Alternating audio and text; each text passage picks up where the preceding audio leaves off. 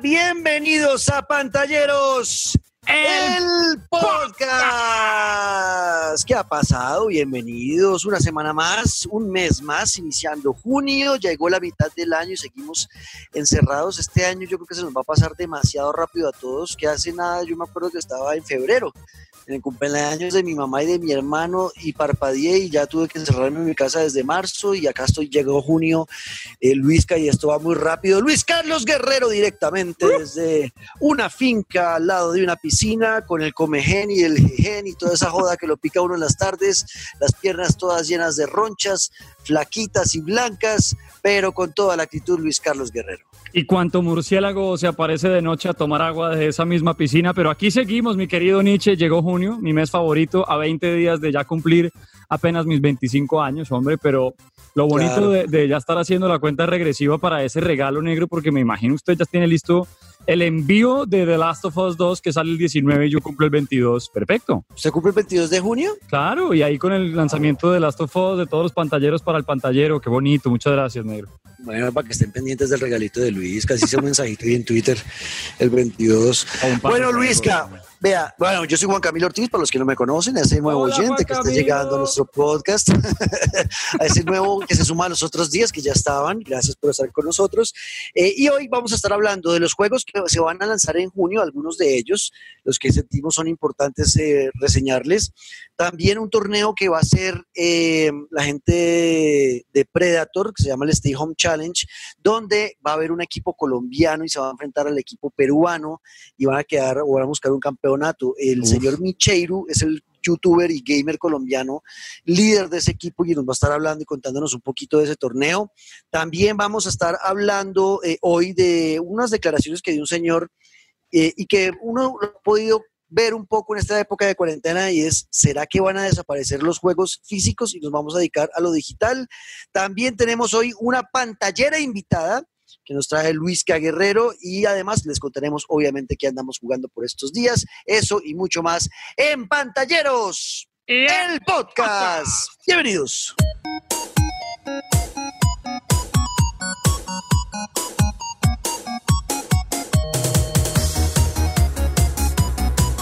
Muy bien, Luisca, pues bueno, estamos ya en nuestro primer episodio de junio y junio llega con muchos juegos importantes para que descarguen para su consola y vamos a hablar de eso. Obviamente, eh, el más importante del mes y del año, seguramente The Last of Us Parte 2. Con el que debería comenzar la lista, mi querido Nietzsche, más de seis años de espera con un juego al que ya le quedan menos de tres semanas para salir del horno y la verdad es que de esos adelantos cada vez más la expectativa, cada vez más las ganas de jugarlo, pero son varios títulos también que se ven por ahí. Es cierto, hay más títulos. Ya vamos a hablar Last of Us porque eh, hay cositas para contarles. Sí. Pero eh, antes, bueno, yo, yo, a ver, yo voy a ir reseñando uno y usted otro. Listo, vamos De una. Yo hablo de Outer Worlds. Este videojuego es un RPG, un juego de rol de acción que salió el año pasado eh, para las consolas principales, para Play 4, para Xbox, para PC. Y el juego eh, fue uno de los más premiados, más elogiados, que más piropo recibió el año pasado, porque era un gran RPG con una historia totalmente eh, de esas que lo envuelven y no termina, ¿no? Eh, totalmente sumergido en ese mundo y tratando de descubrir qué pasa. Más o menos esto es la historia de usted estando en un planeta en el espacio exterior y en esa colonia o en ese sitio donde está viviendo, todo lo que usted haga, cualquier conversación con otro personaje, cualquier acción que usted haga, van a tener una influencia directa en cómo se va a desenvolver la historia. O sea, hay múltiples finales en este videojuego y la gente que lo jugó, yo no lo he podido jugar, pero la gente que lo jugó y que leí sus reseñas y eso dicen que es una obra maestra, sobre todo en la parte narrativa. Eh, es un juego un poco lento a veces, obviamente, porque hay mucha conversación con personajes eh, no jugables y eh, son de esos juegos que tienen múltiples respuestas, donde usted decide cómo quiere responder y dependiendo de cómo responda a esa conversación, la- el- los otros personajes lo van a ver de cierta forma, ¿no? Y eso va cambiando un poco también el mundo en general. Es un juego muy, muy bien craneado de Outer Worlds que el lanzamiento es que llega a Nintendo Switch. Entonces, ese, ese juego para la Switch dicen que es, va a ser perfecto tenerlo porque las gráficas no eran pues la gran locura, así que en el Switch se va a ver demasiado bien. Es un juego hecho por Obsidian Entertainment, que es una empresa importante de desarrollo de videojuegos y que llega entonces en el mes de junio a Switch. Qué bonito. Qué bonito que la consola de bolsillo siga teniendo más títulos, Nietzsche. Me refiero de bolsillo a que uno se la puede llevar, y lo hemos dicho muchas veces, la consola que mejores gráficas portátiles eh, tiene, porque no existe otra parecida. Look, I get it. Taking on the corporation has left us with two choices, bad and worse. But you have to choose. And you have to choose now.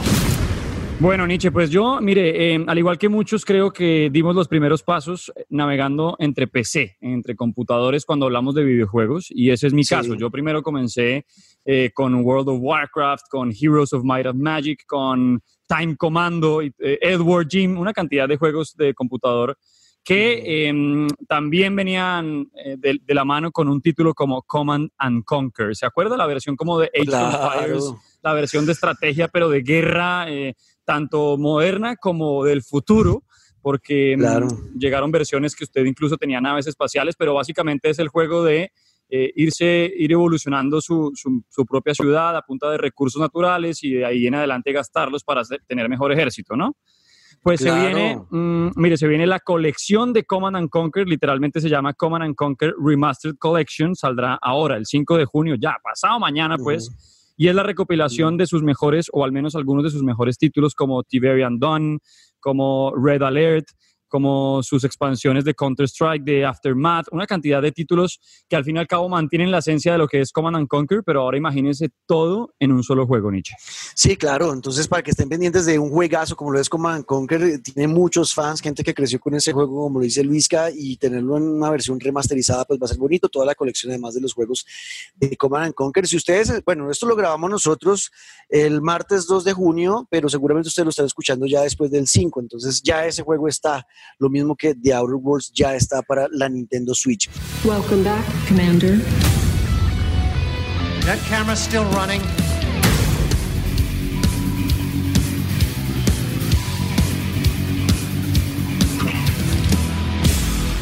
Bueno, el otro juego que le quería contar antes de ya pasar a The Last of Us 2, eh, eh, eh, Luisca, es Valorant. Valorant estaba en un, modo beta, ¿no? Estaba en pruebas hace unos meses, mucha gente jugándolo, lo han ido mejorando. Este juego es hecho por la gente de Riot Games, que son los mismos de League of Legends, y eh, ellos dijeron, vea, el tema de los shooters sigue siendo igual importante para, para, todo el tema de los juegos en línea, ¿no? Fortnite la está rompiendo, la está rompiendo Call of Duty Warzone, eh, por ahí vieron que Free Fire les estaba ganando mucho espacio en el tema de juegos móviles, lo mismo el móvil de Call of Duty. Y entonces Riot Games dijo, venga, pues sí, ya sabemos que la tenemos y la rompemos con League of Legends y estamos haciendo mucha plata en el mundo, pero queremos más. Entonces sacaron un juego eh, con el mismo formato competitivo, podría decirse, de League of Legends, o sea, un juego de 5 contra 5, ¿no? 5 jugadores en equipo contra otro equipo de 5, pero ya eh, esta vez con shooter, esta vez era un juego de disparador. Eh, League of Legends se acerca un poco más a otros juegos como World of Warcraft, algo así. Pero eh, este será mucho más, eh, este será un juego de disparos. Y, pero, pero tiene los, los elementos tácticos de, de, de, League of Legends y es que es un equipo de cinco donde cada personaje tiene características diferentes y a usted le toca ver cómo complementa su equipo para que todas las habilidades queden cubiertas y así poder tener todas las estrategias en el campo de batalla. Eh, el juego está muy bonito, muy bien hecho, es gratuito, ya lo pueden descargar eh, para que busquen ahí a, la gente de Riot Games. Valorant y he, oído muy buenos comentarios del juego. No lo pude jugar, pero lo que he oído es que vale bastante la pena. Shooter táctico, en primera persona además, eh, y pues con diferentes personajes creo que vale la pena. Valorant, seguramente vamos a empezar a ver muchos youtubers jugando este, este videojuego, Luis. Hey, Control. So, about the package.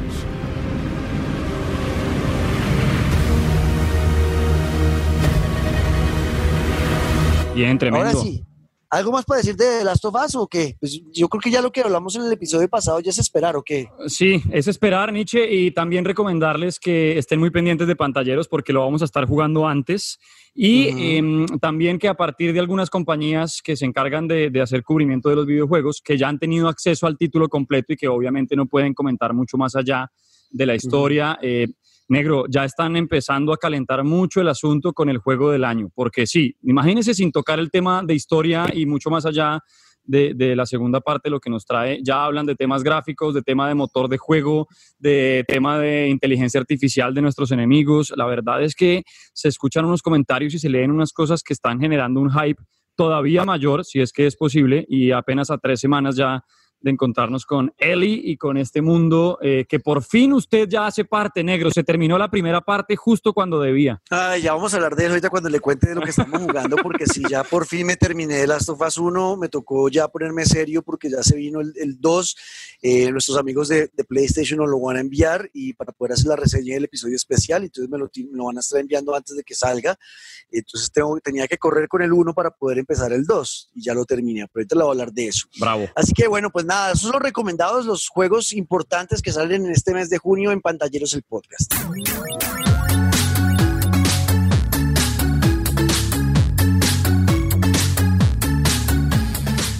Bueno, Luisca, tenemos un invitado, un amigo de la casa, un pantallero, eh, pero este es pantallero profesional, este ya es videojugador profesional, se gana la vida jugando videojuegos, es youtuber y es también uno de los eh, atletas de esports colombiano, es muy duro en League of Legends y va a estar representando a Colombia con su equipo, un equipo que estaba por estos días buscando entre algunos de, los jugadores colombianos, cualquiera se podía inscribir en ese torneo para, para poder hacer equipo con el señor Micheiro. Micheiru va a estar representando a Colombia con su equipo en un torneo contra Perú, contra un equipo peruano. El torneo se llama el Predator Stay Home Challenge, hecho por los computadores Predator. Y, eh, um, y lo tenemos en este momento con nosotros en Pantalleros. Así que, Micheiru, ¿Qué más? Bienvenido a Pantalleros, el podcast. Hola, ¿qué tal? Muchísimas gracias por la invitación. No, pues el placer de, de recibirte, hermano. Cuéntanos, ¿qué expectativas tienes con el torneo Predator Stay Home Challenge, eh, donde estará representando a Colombia, obviamente? Bueno, pues espero representar realmente bien a, mi país porque pues es una oportunidad súper chévere que está brindando precisamente Acer Predator con este torneo en donde pues se involucran eh, personas individuales y al final armamos un equipo en donde pues vamos a tener oportunidad de luchar contra un equipo eh, peruano liderado por Static, un influencer gamer de Perú, precisamente. Entonces espero eh, dar la talla con el equipo y bueno, hay buenos participantes, así que espero que de verdad tengamos una buena participación. Bueno, y, entonces, Micheiru, ¿qué tipos de compañeros está buscando para, para su equipo? Bueno, estoy buscando gente de verdad con actitud, más que con habilidad, con mucha actitud, con habilidades de comunicación, eh, personas que estén dispuestas a una retroalimentación y por supuesto mucha, mucha energía positiva, eh, porque pues bueno, nos vamos a enfrentar a gente de otros países que tienen otro tipo de modo de juego y que seguramente eh, van a dar también la talla, entonces creo que la comunicación es un factor importante dentro del equipo. Pues, Micheiru, yo soy comunicador, tengo toda la actitud, la energía, cualquier cosa, eh, puede estar mirando por acá. Y ya entrando en el nivel colombiano, eh, ¿cómo ves el nivel de nuestros compatriotas en, en, en, League of Legends comparado con las otras potencias? Sin duda pienso que vamos por buen camino, pero creo que todavía falta mucho, mucho, muchísimo por trabajar. En Colombia hasta hace un par de años empezó a profesionalizarse como tal aquí una escena local y pues bueno, las potencias llevan 5, 6, 7 años en esto, entonces no, todavía nos falta bastante, bastante camino que recorrer, pero vamos bien. Bueno, pues me alegra saberlo, Micheiru. Y pues nada, nos queda solamente agradecerle por, por haber estado con nosotros y mucha suerte en su torneo. Ojalá se lo lleven. Bueno, muchísimas gracias por, por la suerte y a ustedes por la invitación. Muchísimas gracias también. Brindarle un espacio al gaming eh, es muy importante actualmente eh, para el desarrollo como tal de este tipo de actividades que pues ya se están empezando a monetizar y profesionalizar en el país. Así que muchísimas gracias por este espacio.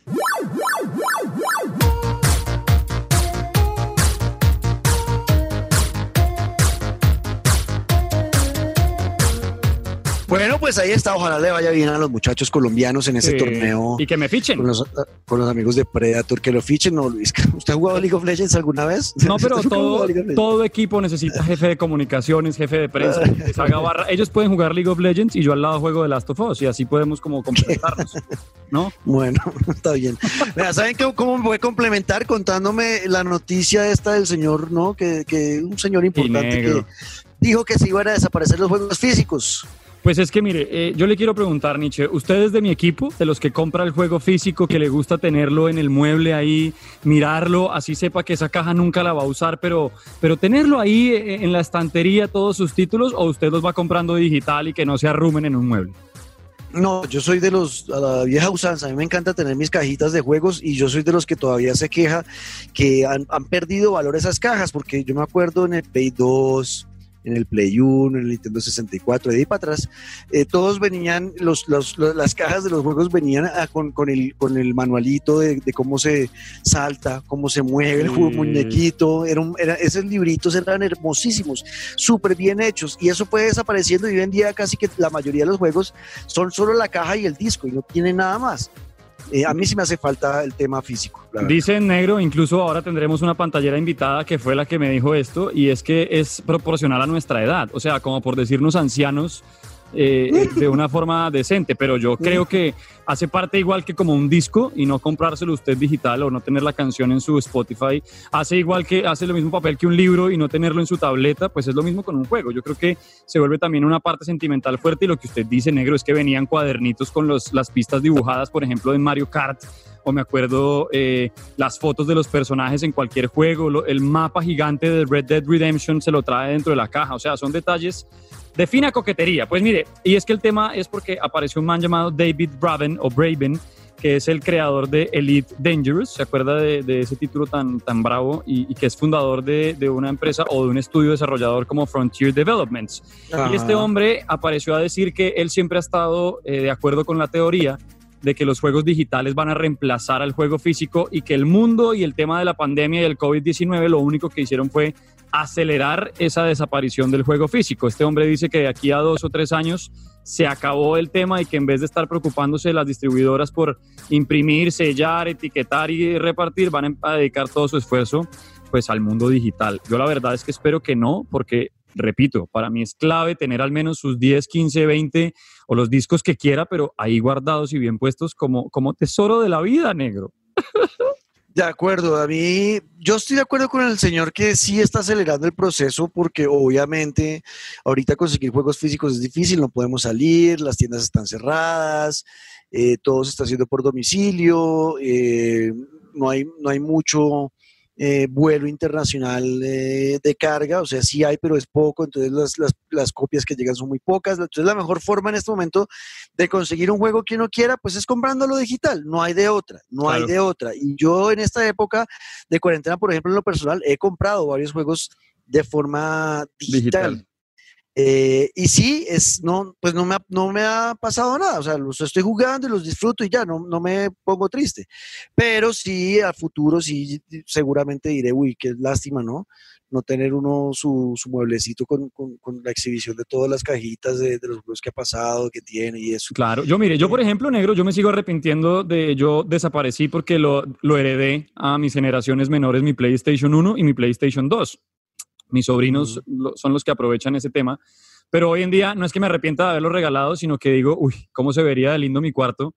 Con el Play 2 a un ladito y cinco copias ahí, las que más me gustaron. Los dos del Señor de los Anillos, Spartan, eh, Grande Fauto 3, no sé, como los títulos que han marcado. Y así me imagino, como yo a futuro a los 80 aquí, bienvenidos a Patalleros, el podcast. Eh, pero todavía teniendo eh, ese, ese espacio de tesoros. Y mire que curiosamente respecto a la opinión de este hombre del que hablamos, eh, David Raven, y, respecto a lo que todo el mundo puede creer, eh, pues un estudio que hizo Vandal, ¿no? esta famosa página de, videojuegos, eh, dice que tanto en los Estados Unidos como en Inglaterra se incrementaron dramáticamente, ojo al adjetivo, la venta de juegos físicos durante el último mes. O sea, que uno creería que por estos pues. días todo el mundo comprando a digital y ojo, porque el valor sentimental de las cajas está siendo más protagonista que siempre. No, es importante. Pues vea, hay una empresa, por ejemplo, que se llama Limited, Limited Run Games y ellos eh, eh, se dedican a hacer ediciones de coleccionista de los juegos, o sea, sacar cajas coleccionista, por ejemplo. Hay un juego que yo les conté hace un tiempo que estaba jugando, que no me lo terminé de pasar, algún día tendré que volver a él. Divinity Original Sin 2 para Nintendo Switch una belleza de juego, es un juego de rol para cuatro personajes, es, la locura ese juego. Muy, muy bonito. Los lo hicieron los, los del Arian Studios, que son los que van a sacar el próximo Baldur's Gate 3, que es uno de los juegos más esperados del futuro. Eh, ellos, eh, para la Nintendo Switch, los del Arian Studios, decidieron no hacer juego físico, simplemente lo sacaron en digital.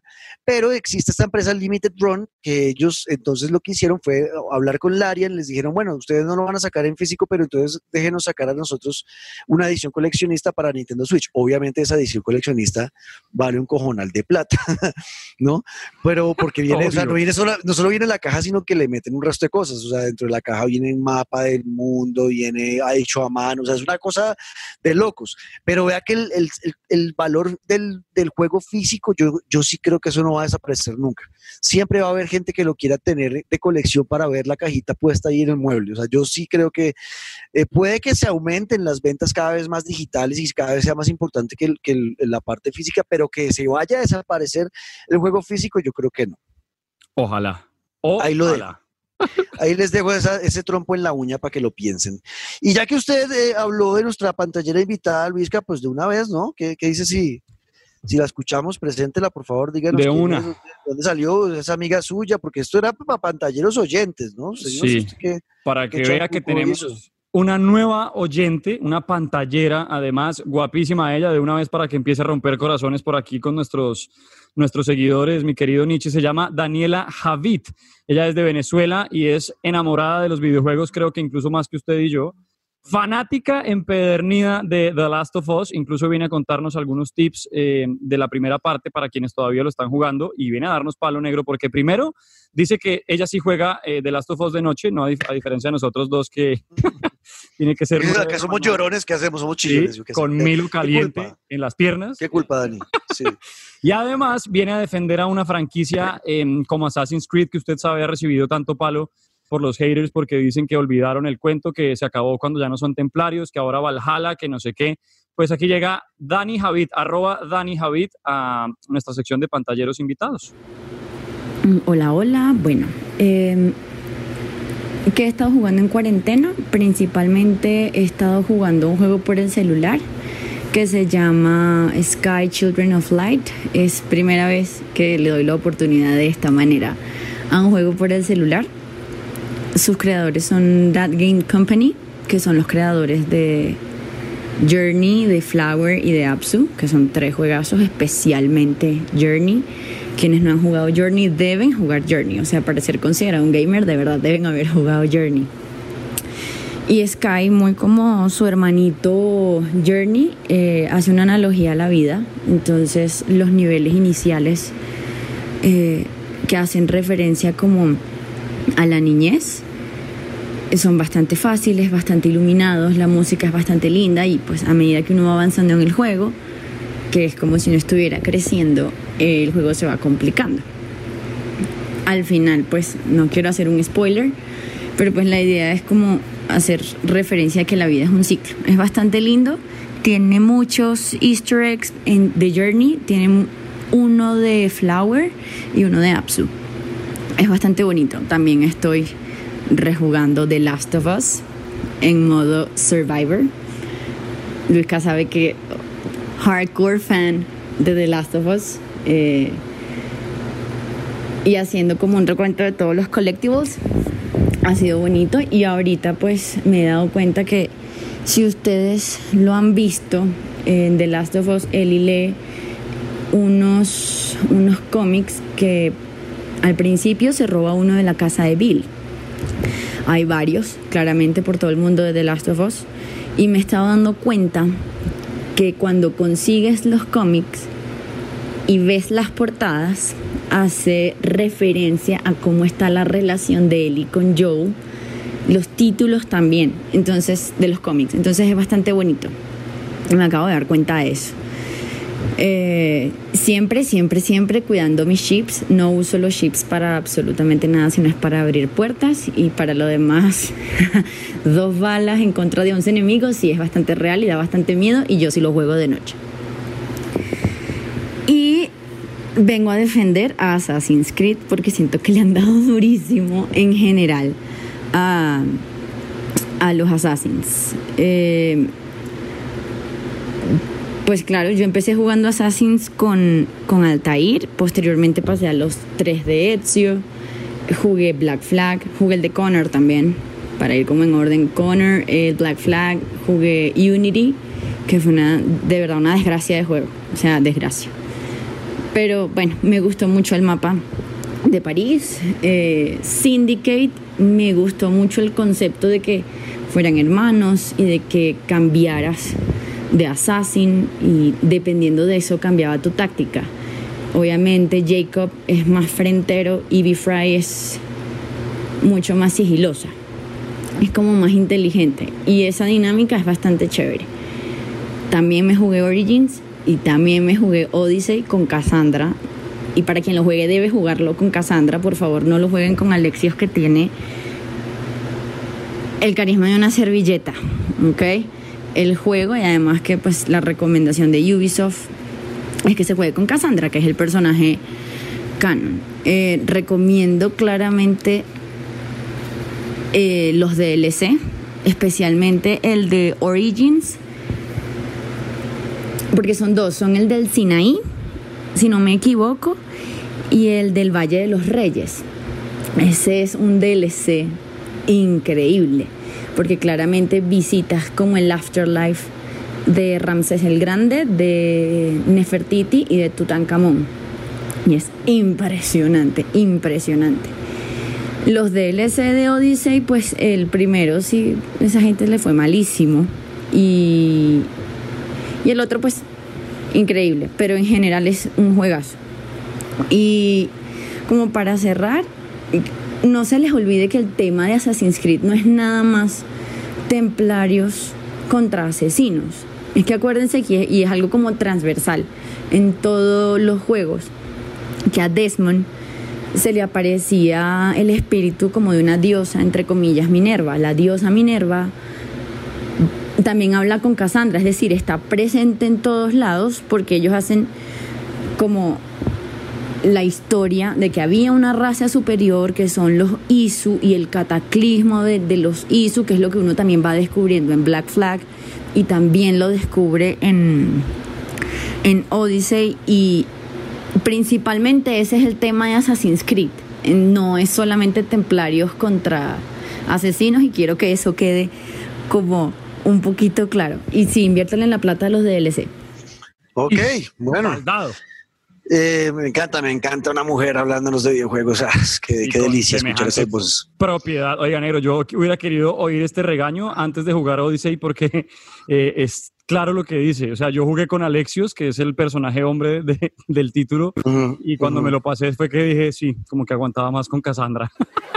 Ah, bueno, entonces cuando yo lo veo, lo hago con Cassandra, según la recomendación de Daniela. Claro, hay que hacerlo. Vea, pero a mí el tema a ver, ¿cómo desglosamos esto? Habló de muchas cosas. Bueno, de Last of Us sí, obviamente es mucho más eh, fuerte ella que nosotros. Eh, jugar, yo ese juego de Survivor nunca ni difícil, o sea, lo pasé normal y ya. Y el 2, yo presiento que ni siquiera normal, lo va a pasar en fácil, porque si no me voy a morir de un infarto. Claro, cuando le salga el eh, ajuste de brillo, todo, todo a la derecha. Ah, exacto, que se vea todo, que, que en la oscuridad haya luz siempre. No, yo, o sea, sí, a mí, bueno, en esa parte sí la, tiene muy clara. Lindo el dato, ¿no? Lindo el dato de, los, de los, cómics. Ese está muy chévere para que lo busquen. Eh, yo no me di cuenta, yo sí iba recogiendo los cómics como para, ay, para Eli, pero no, sí, pero, le paré bolas a, no le paré bolas a los cómics. Para el Arbolito. sí, exacto, yo, pero no, no le paré bolas a, a, los, a los cómics realmente que decían los títulos, leí algunos por encimita, pero no, si no le paré muchas bolas al tema. Y en cuanto a Assassin's Creed, sí, estoy de acuerdo y no estoy de acuerdo con Dani, o sea, estoy de acuerdo en que sí, obviamente la historia de la raza superior que creó, más o menos, lo que yo he entendido es que crearon a los humanos, ¿no? Nosotros éramos como una raza que ellos crearon, como entiendo yo, me acuerdo por los videos de que un hombre y una mujer se escapaban con el fruto del Edén de donde estaban, con esa raza superior, y por ellos llevarse ese fruto del Edén, eh, como que terminaron llevando al cataclismo, que al final uno empezaba a asemejar eso a la historia de Adán y Eva, ¿no? Con el fruto prohibido. Entonces, como que Dios realmente no era Dios, sino que era una raza superior que nos creó. Es un video bien loco el que, tiene, el que tiene Assassin's Creed ahí detrás. Y es cierto, y eso, y, eso, fue, y esa historia fue, y esa historia apareció mucho eh, en los juegos donde Desmond Miles era el protagonista. Eh, pero y que a la par era el protagonista también la guerra entre los templarios y los asesinos. Y los asesinos. Luego, luego, exacto, y luego de la muerte de Desmond Miles, desapareció para mí los dos componentes, asesinos templarios, eh, fruto del Edén, porque pues ya descubrimos al final del 3 que el fruto del Edén era esta arma poderosa que de creación y de destrucción que habían hecho los ancestros o esta raza superior. Y eh, cuando él salva al mundo, Desmond Miles, y se sacrifica salvándolo, pues ahí a partir de ese momento como que desaparece eh, más datos de esa historia del pasado de esa raza superior. Porque si se acuerda, Luisca, esos juegos de Desmond Miles donde estaba uno jugando con Altair y con Ezio, eh, había momentos donde uno tenía que como buscar eh, como crucigramas o puzzles o, acertijos que lo llevaba a uno a ver videos de esa época. De, la, época, claro. De la raza superior y de lo de que le digo que mostraban de Adán y Eva corriendo con el fruto del Edén en la mano escapándose de algún lado. Claro. Eso desapareció también la, esa otra historia también desapareció. No solo la de los asesinos de los templarios, también desapareció la historia o no le dieron la, misma importancia que tenía antes la historia de, los, de la raza superior. ¿O usted sí cree que, que Dani tiene razón en eso? Pues es que yo creo que eh, han sabido meternos entre tantas, tantas curvas que, que, que, al final lo que están haciendo es esto. O sea, yo creo que el objetivo es este, como que al mejor estilo Game of Thrones antes de ese decepcionante final, qué pena, pero eh, al mejor estilo de generar Lost, al, al, mejor estilo de generar como esas ganas de, de, que todo el mundo saque sus propias teorías basándose en lo que ya hemos visto, yo creo que precisamente es eso, negro, porque si uno se pone a escarbar, le aseguro que dentro de los juegos está metido todo. Lo que pasa es que obviamente son los de Ubisoft los que se van acomodando como quieren. Entonces, yo siento que cada historia se ha quedado en el olvido de cierta forma mientras van presentando eh, digamos, el argumento y los personajes nuevos de cada una. Si me hago entender, como que eh, tratan de camuflarla con, con, los nuevos personajes y el nuevo lineamiento y después de la nada como que a uno se la van soltando ahí con detallitos y uno va enlazando. Entonces creo que todo está hecho para eso, para que una medida de cada juego vaya armando su propia, su propia historia. Por eso es que yo sigo insistiendo, no le pierdan la fe a Valhalla, no le pierdan la fe a Odyssey ni a Origins porque ya no son asesinos templarios, sino al revés. Síganle metiendo, sigan escarbando Assassin's Creed tiene mucha tela para cortar. Total, no, y al final, pues yo no, o sea, yo no he dejado de jugarlos, los he jugado todos. Claro. Eh, ya estoy en Origins, voy a ir en ese, ya que terminé de Last of Us, voy a retomar otra vez Origins para llegar al Odyssey. O sea, yo no me he saltado ningún Assassin's Creed y seguirá siendo una de las franquicias que más me gusta por el tema histórico, porque uno aprende y recuerda. Si no sabía, también aprende muchas cosas de historia dentro del juego. Uy, yo con eh, Odyssey. Negro, yo con Odyssey he aprendido más que todas mis clases de filosofía y de historia en el colegio. O sea, uno ahí hablando de tú a tú tomándose una pola con Sócrates. Así es que se aprende.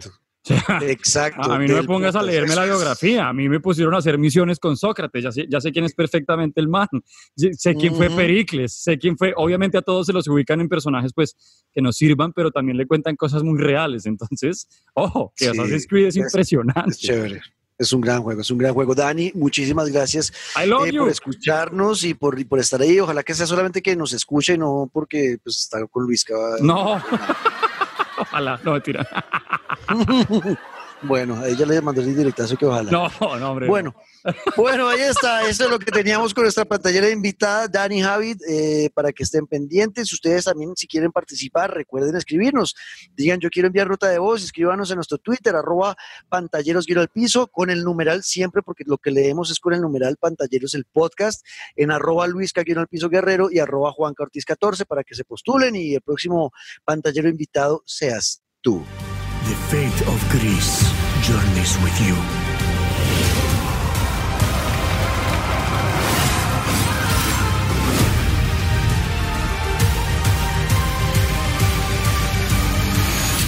Luisca, y entonces llegamos ya al final de este episodio de esta semana de Pantalleros el Podcast. Para este momento teníamos que estar hablando del PlayStation 5, de los juegos que iba a tener, pero pues aplazaron la presentación por todo lo que está ocurriendo en Estados Unidos y el mundo, porque ya esto es una cosa global, el tema contra el racismo.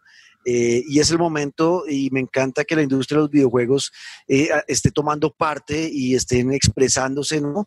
Eh, apoyando un movimiento que necesitamos sea muy fuerte en el mundo y que erradique de una vez por todas ese flagelo tan terrible y nefasto que es separarnos por el color de nuestra piel, que me parece lo más estúpido del universo y que todavía siga pasando, es una idiotez. Y me encanta que, por más de que me duela no haber visto los juegos porque lo estaba emocionado por verlos, pero me encanta que PlayStation, que, que Activision, que Xbox, que Nintendo, que todos los que se han pronunciado se pronuncien y frenen sus actividades para que en este momento nos enfoquemos en ese flagelo que es el racismo. Como debe ser, como debe ser negro. Y si les quedan dudas, vean, eh, vayan a, por ejemplo, unirse a la selección de Holanda, que allá es donde tenemos todos los colores y, cómo ellos mismos han hecho una campaña a partir de, pues somos iguales, estamos jugando con la misma camiseta que es la vida, negro. Entonces, creo que, creo que eh, por fin se, se, se se concientiza alrededor del planeta entero ya un tema que increíblemente todavía seguimos hablando, porque es que 2020 mm. y seguir hablando del tema, pero bueno, eh, al menos que eh, eh, parte de videojuegos, todas las industrias y desde casa el planeta entero haciendo por lo menos su llamado ahí de, de, incomodidad, de protesta frente al tema. De acuerdo, entonces bueno, cuando sepamos la nueva fecha de la presentación, pues obviamente la tendremos aquí en Pantalleros el podcast y ya para despedirnos, ustedes qué andamos jugando, yo, Luis Gabno, primero cuénteme usted entonces cómo, qué ha avanzado, qué descubrió, qué cosas nuevas ha visto en los juegos que está jugando, qué juego no está jugando. Bueno, yo le conté que Assassin's Creed Odyssey, aunque intenté llegar al 100%, me varé. Póngale, lo logré en un 85 y eso es muchísimo. Em, porque están, hay misiones que tienen que ver con Atlantis, eh, con criaturas mitológicas, luchar contra la medusa, contra el minotauro. O sea, es un juego que usted tiene mucho más para explorarle. Yo hice lo que más pude, terminar la historia principal de la Odisea, terminar la Atlántida, terminar con las criaturas, o sea, en verdad fue mucho, pero me quedé eh, como faltando un 11% que eh, la verdad no supe cómo más hacer porque es un juego al que igual hay que meterle paciencia, hay que navegar mucho, las distancias en barco son un poco más largas, a mí no me gusta teletransportarme tanto, ¿no? Como entre torres y esas cosas para cortar distancia, entonces eh, soy de los que se anda el juego, explora, por eso me fue tan bien con Zelda Breath of the Wild, por eso me fue tan bien con Red Dead Redemption 2, pero con Assassin's Creed Odyssey tuve que parar, ya se me estaba quemando el coco. Eh, juegazo por donde se le vea, la verdad, impresionante, aunque me hubiera gustado tener el tiempo de repetirlo con Cassandra o de hacer algunas cosas mejor con Alexios porque el final no era el que yo estaba esperando. Usted, usted mismo va armando el final, Nietzsche, a partir de, de cómo va respondiendo las preguntas, de cómo va eh, decidiendo algunas cosas. Yo obviamente no sabía eso, sino hasta allá cuando me enteré y, quisiera cambiar el asunto. Eh, pero bueno, terminé Assassin's Creed Odyssey. Em, estoy con Sleeping Dogs ya, digamos, en un 70%. Es un juego corto, la verdad. Lo recordaba más largo y es muy corto, eh, a pesar de que estoy jugando el Definitive Edition, que viene con todas las misiones extra que se sacaron de la primera versión. Para los que no saben de qué hablo, es un juego de, de un policía infiltrado en las mafias y en las pandillas de Hong Kong. Eh, y usted haga de cuenta, es un grande auto, pero con la diferencia que usted también tiene que hacer el lado bueno. Es un infiltrado y se porta muy mal y es eh, terrible en cuanto al sentido de pandillas y demás lo que tiene que hacer, pero es un policía al fin y al cabo. Em, mismas mecánicas de usted poder hacer lo que quiera en la ciudad y todo el asunto. Lo que pasa es que en esta edición vienen más misiones para, para ser policía. Usted se puede meter, digamos, en los, en los pantalones de un agente SWAT. Eh, puede hacer misiones también de convertirse en médico y espionaje, hay más carreras, hay mucho, digamos, de, por donde más agarrarse dentro del mundo de Hong Kong, ¿no? Dentro de ese mundo pequeño que nos hace Sleeping Dogs, entonces ahí estoy. Y repasándome The Last of Us porque estoy haciendo cuentas justo para terminar el juego cuando se lance The Last of Us 2. Ok, ok, listo, para llegar con la historia fresca. ¿Usted en qué va, negro? Y ahora sí, riéguese porque usted no sabe la alegría que tengo en mi ser de usted haber terminado The Last of Us. Bueno, y terminé la tercera temporada de, del Call of Duty Warfare, eh, esperando la tercera, eh, la cuarta, perdón, eh, que sabe que estaba emocionado por eso, pero bueno, es más importante lo que está pasando en el mundo hoy en día, porque los de Activision decidieron pararlo Eh, estoy jugando Destiny 2 por estos días, empezando a jugar. No he entendido todavía por qué a la gente le gusta el, tema de que limiten los, los, jugadores o el número de jugadores en el mismo party o en el mismo grupo. En la mayoría de misiones sea solo de tres, pues no es chévere porque los squads son de cuatro. O sea, cuando uno siempre entra con cuatro, uno siempre entra uno y tres amigos más en todos los juegos. Entonces Destiny lo, lo bloquea usted a dos y eso no me parece chévere. Em, si alguien quiere contarnos por qué está bueno Destiny 2, pues que nos escriba. A ver si yo entiendo. Bueno.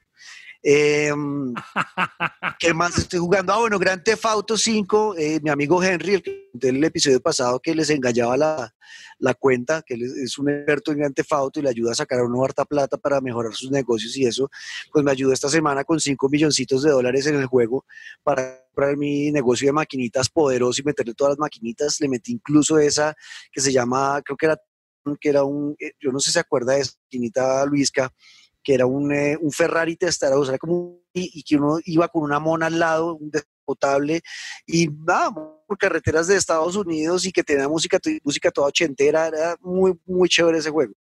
Y el, la maquinita me dio para Grand Theft Auto 5. Ya le averigué el nombre. Ya sé cómo se llama el nombre del Ferrari Testarossa con la mona. Obviamente. ¿Cómo se llama? Outrun. Outrun, Outrun, exacto. obviamente en Grand Theft Auto no se llama Outrun, ahí le pusieron otro nombre como Chase, no sé qué joda, eh, pero cuando usted entra, porque usted en, en Grand Theft Auto puede jugar esas maquinitas, se, mete, se sienta en la maquinita y empieza a jugarle y le aparece en la pantalla, eh, y es sin duda alguna una réplica idéntica de, ese Outrun, de ese juego que... Entonces ahí tengo varios juegos ya en mis maquinitas, ya estoy haciendo golpes, ya pudimos el otro día entrar a la bodega con el golpe que le había dicho que no habíamos podido.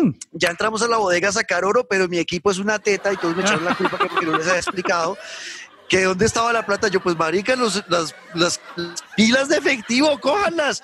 Y cogieron, o sea, teníamos que coger como eh, dos millones y medio de dólares había ahí en plata.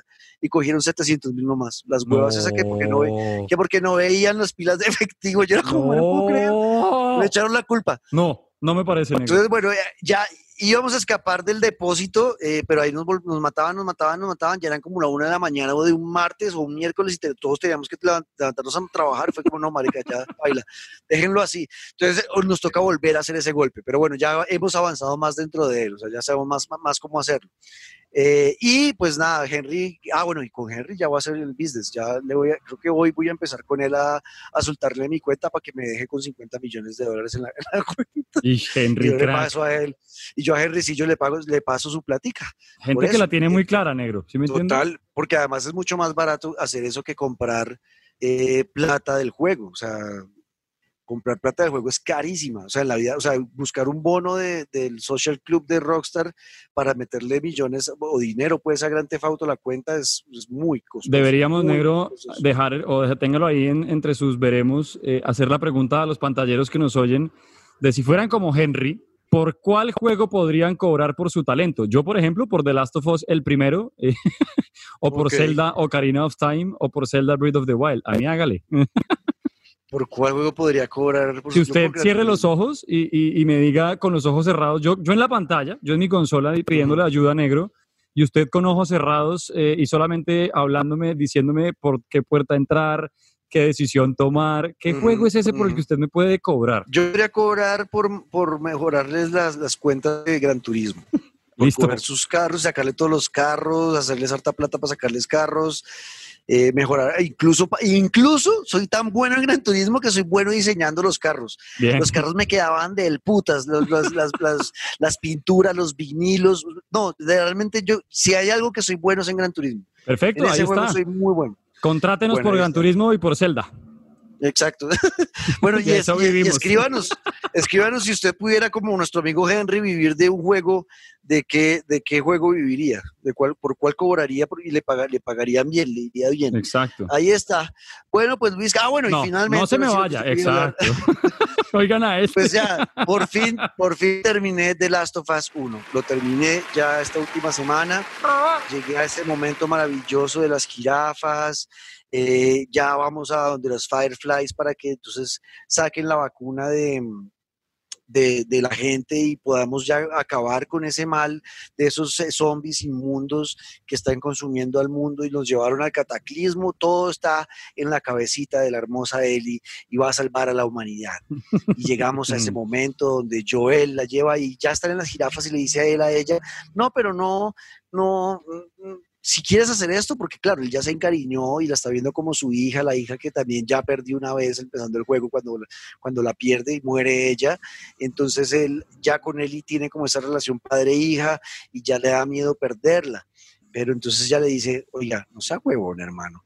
O sea, llevamos jugando 57 horas este juego ¿no? O sea, este man, el man que nos está controlando, le ha tocado cagarse en los pantalones unas 37 veces cada vez que queda encerrado en un cuarto oscuro con un monstruo gigante. Eh, en serio, o sea, ese man ha sufrido mucho. O sea, todo lo que hemos hecho es para salvar a la humanidad. Y usted me va a decir que entonces no lo vamos a hacer y va a ser en vano porque no me quiere perder. Hermano, mi misión era es esta. Mi misión es entregar mi vida para que la humanidad se salve. Pero será que sí, negro? Es que yo a mí siempre me quedó la duda de y si la mataban y no servía para nada. No, para mí sí. ¿Qué tal que eh, eh, es que esa es la yo me yo me pongo en los pantalones de Joel cuando dice y si les dejo acá a esta niña y simplemente la matan y es un experimento más, pues no solamente perdí a mi hija, sino perdí a mis dos hijas. Ish, difícil. Pero, pero es que usted va a salvar millones de personas, o sea, de pronto. millones de personas, o sea, eso es una, en la vida real, piénselo, piénselo en la vida real, el dilema, el dilema que le plantean ahí moral de sí, o sea, sí, salvo una persona, pero, pero es que con esta acción usted va a salvar millones y millones de vidas y va a restablecer el orden mundial, mejor dicho, va a salvar el universo, usted es el gran héroe. Ella es la gran heroína, ella se iba a sacrificar para entregar, para volverse ese Adalid de la justicia y el bien y el amor.